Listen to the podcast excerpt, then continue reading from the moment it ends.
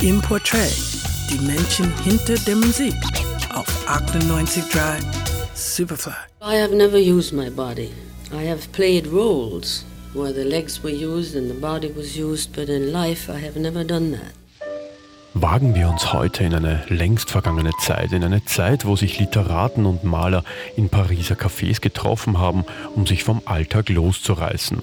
Es war auch die große Zeit einer Unsterblichen, deren Mythos ungebrochen scheint.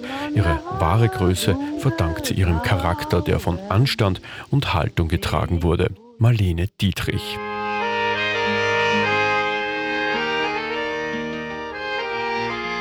Kleine Marlene, geboren 1901 in der Leberstraße 65 in Berlin-Schöneberg, wusste damals freilich noch nicht, dass sie später etwas verkörpern würde, was kaum jemand geschafft hat. Ein bodenständig, herzlicher und hilfsbereiter Mensch zu sein, der gleichzeitig aber ein für die Gesellschaft unnahbares Traumbild gezeigt hat. Marlene Dietrich war der erste Star, der begriffen hat, wie man mit dem Medienzeitalter umzugehen hat, vor allem wann man sich den Medien besser entzieht. They didn't want me. Did that hurt you? No. How could it hurt me? Not at all. For you, Lily Marley. Ihre Karriere beginnt in Stummfilmen der goldenen 20er zu leuchten.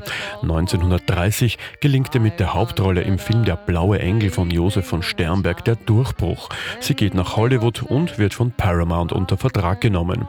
Als erster deutscher Filmstar kann sie sich auch in den USA behaupten. Sie etabliert sich an der Seite von Gary Cooper oder James Stewart. You weren't even listening. Oh, yes, I was. I heard everything you said about yourself, Detroit, your work. You love it and you hate it. Während der Zeit des Nationalsozialismus weigert sich Marlene Dietrich, die NS-Propaganda zu unterstützen. Stattdessen engagiert sie sich im Zweiten Weltkrieg bei der US-amerikanischen Truppenbetreuung. Zu diesem Zeitpunkt genießt sie bereits den Status der Stilikone hinter der Kamera und in den Tonstudios. Denn ab den 50ern ist sie vor allem als Sängerin zu hören und zu sehen.